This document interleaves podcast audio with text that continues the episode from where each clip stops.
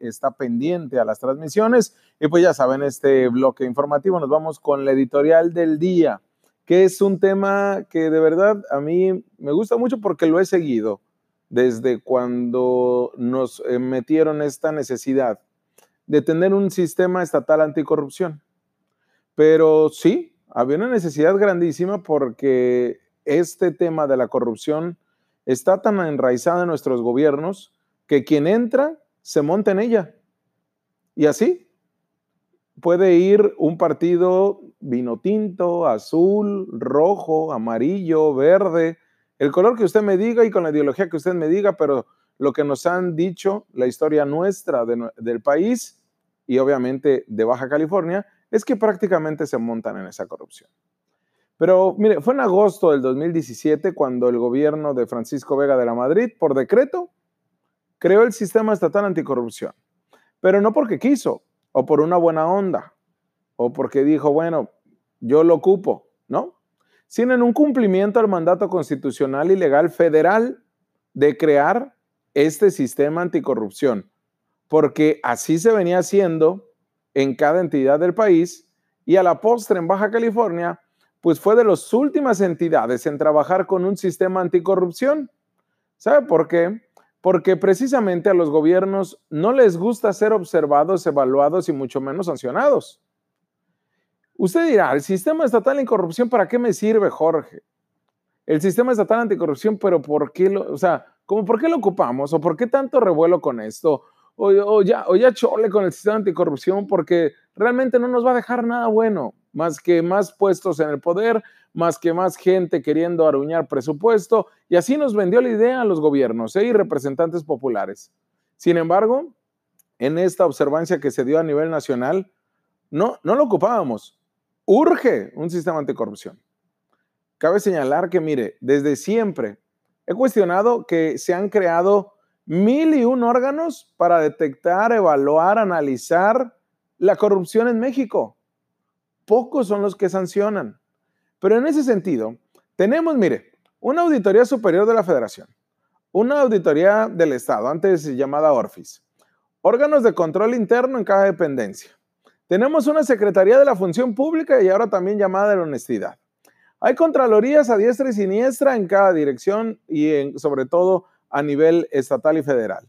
Hay comisiones de transparencia en el Congreso y también de ciertas dependencias.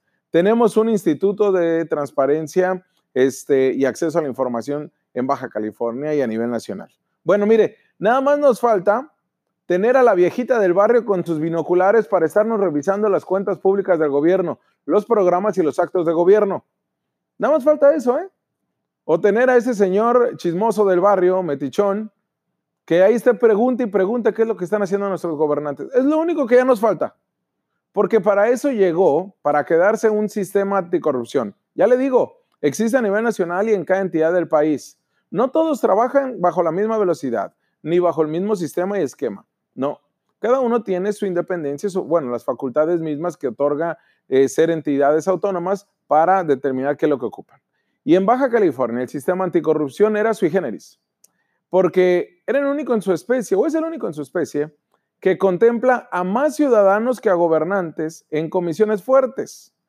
Y además, a igual número, por ejemplo, en una comisión donde hay contrapesos del poder, donde se ocupan. Esto a diferencia del sistema anticorrupción nacional y de varias entidades del país. Por eso es importante estar informado en estos temas. No, mire, y por eso yo me adentro a cada uno de estos temas que parecieran este, técnicos o parecieran eh, enfadosos por lo político, pero nos debe de interesar porque un sistema estatal anticorrupción también tiene presupuesto, porque también hay recursos públicos que son menos, ¿eh?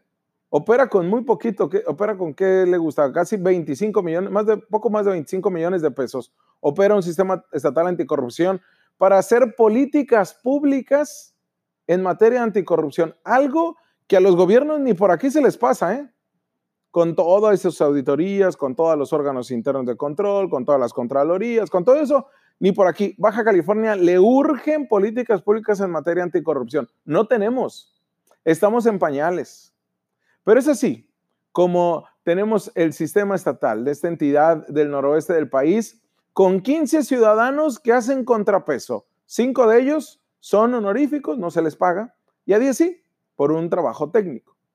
Pero eso no se logró por el amor de Kiko Vega y sus diputados panistas a los ciudadanos. No, como ya les dije, nace de una cuestión nacional. Y con Kiko Vega, este sistema se quedó cojo. Pues sí, se reconoció la participación de los ciudadanos en contra de lo que quería el propio Kiko Vega. Pues mire, se aferraban en que no, en que el poder era primero. Primero el gobierno y después los demás. Y no, los empresarios en su momento, las barras de abogados, los, los grupos de asociación civil, se impusieron como un verdadero contrapeso del poder. Y si así lo hicieran en cosas importantes, lograrían lo que funcionó en el sistema anticorrupción en Baja California, que el ciudadano tenga mayor peso. Yo ahí estuve en todas esas sesiones del Congreso, de comisiones, del Pleno, en las que se hicieron el obscurito, en todas, cuando se daban el estira y afloja de la entonces Comisión de Gobernación del Congreso del Estado que comandaba el diputado Andrés de la Rosa Naya. Chismes que venían y iban del control político que se quería tener por parte de los gobiernos panistas en los nombramientos que iban a tener un peso a través del sistema estatal anticorrupción. Al final se vino una reforma constitucional, el logro de los ciudadanos y con ello un nuevo estiro y afloja. ¿Por qué? Por ver quién se iba a quedar con puestos importantes. Y hablo de quién, porque era un tirito, ¿eh? Entre los morenos que venían a gobernar con Jaime Bonilla y los panistas que, los panistas que se salían con Kiko Vega. Los puestos, ¿cuáles eran? Imagínense, el auditor superior, el encargado de revisar las cuentas públicas y que tiene la capacidad desde hace más de tres años de sancionar de manera directa, de manera administrativa y penal cualquier eh, irregularidad e ilegalidad que observe el auditor superior, como lo han venido haciendo con este gobierno bonillista, con las cuentas públicas de Kiko. También el magistrado anticorrupción y el fiscal anticorrupción.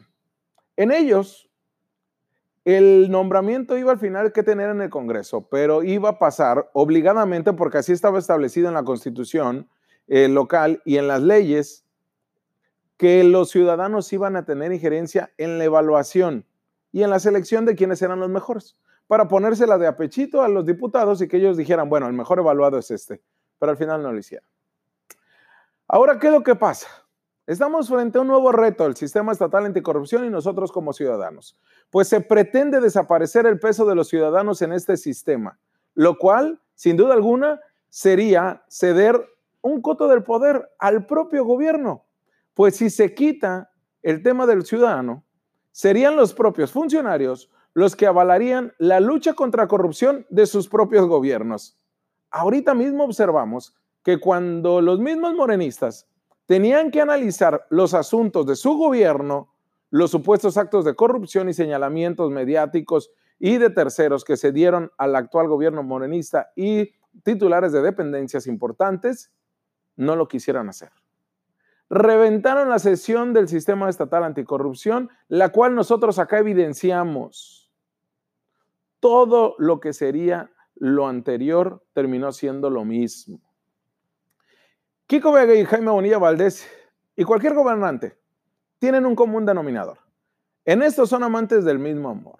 El poder por el poder, el ciudadano en el discurso y tener la injerencia de cada uno de los puestos importantes porque sí, contra ellos, pero no contra mí.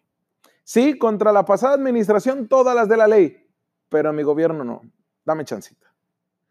Los ciudadanos pueden garantizar ser ese contrapeso contra estos temas políticos muy partidistas. Y los ciudadanos, independientemente de su ideología, su oficio, su profesión, su religión, lo que usted me diga.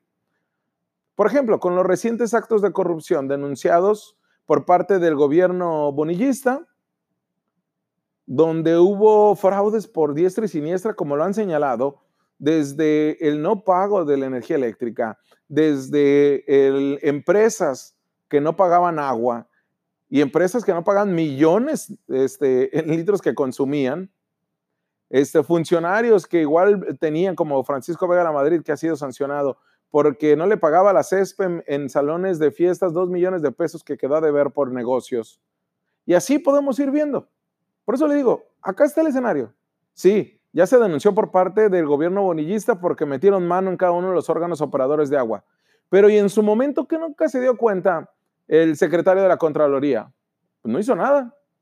¿No se dieron cuenta los órganos internos de control de cada uno de las comisiones estatales de servicios públicos?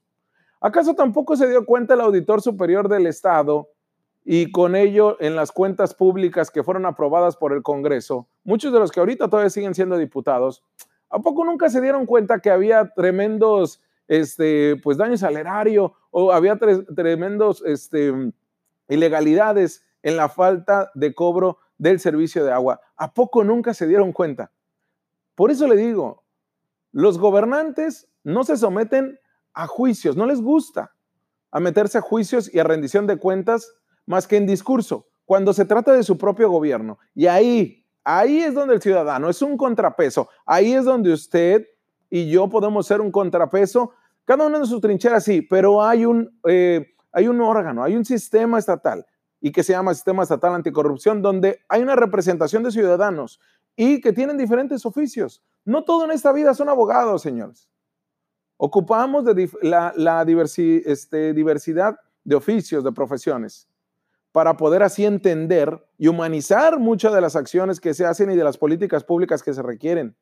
Ojo, ojo, yo sé que usted me va a decir, pues sí, eras, pero los ciudadanos también, sin partido político y nada, le entran a la tranza. Sí, puede haber negritos en el arroz. Incluso en este sistema estatal anticorrupción hay negritos en el arroz que se inclinan hacia papá gobierno o que le hacen caldo gordo este, a mamás funcionarias.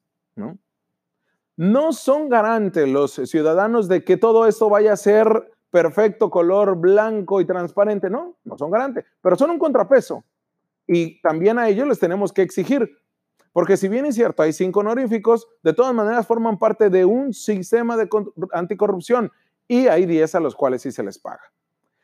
Ahora, ante lo que estamos. El Congreso de Baja California, de acuerdo a Francisco Fiorentini Cañedo, quien es el presidente de la Comisión de Participación Ciudadana del Sistema Anticorrupción, señaló tajantemente el día de hoy que el Congreso del Estado busca desaparecer al sistema anticorrupción.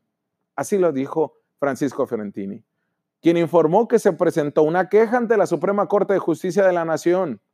¿Por qué? Por un recurso que ataca la declaratoria que hizo el Poder Legislativo el 29 de marzo del 2020, cuando se presentó este exhorto, y entre ellos el diputado Juan Manuel Molina García, de Morena, dijo, hay que pensar en desaparecer, o no desaparecer, en buscar nuevos consejeros, prácticamente eliminando todo esto, declarando inexistentes a los integrantes del Comité de Participación Ciudadana del Sistema de Corrupción con el pretexto de dar cumplimiento a una sentencia de la acción de inconstitucionalidad que presentó la Comisión Nacional de Derechos Humanos ante la Suprema Corte de Justicia, que esa todavía ni siquiera la tienen en las manos.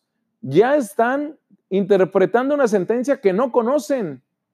No conocen todo el documento, conocen nada más lo que salió en un boletín pero no se conoce y ya lo están interpretando. Por muy soberano que sea el Congreso, no puede interpretar lo que diga la Suprema Corte, por favor. Y eso lo sabes si eres abogado, si eres politólogo, si eres empresario, si eres, ah, incluso el oficio que tú me digas. El Congreso local, por último, exhortó a la Suprema Corte para enviarle la sentencia y también para que eh, se abstenga el sistema anticorrupción de realizar todo tipo de reuniones y trabajos. Pues los baja californianos le estamos pagando el presupuesto al sistema anticorrupción para que no haga nada. No, señores, en esta situación estamos los ciudadanos de frente y queremos que todos los órganos trabajen y no por caprichos gubernamentales de representantes populares o partidistas, esto se puede ir al traste por una situación que trasciende, trasciende temas técnicos, temas jurídicos porque el tema político siempre se impone.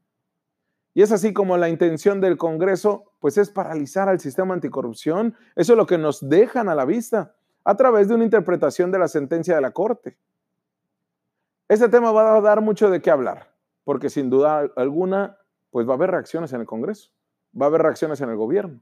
Las tiene que haber, porque si no, pues imagínense, la soberbia siempre gana. Vamos a una pausa comercial y regresamos porque tenemos más análisis, tenemos más, más trabajo periodístico que presentarle en estas dos horas.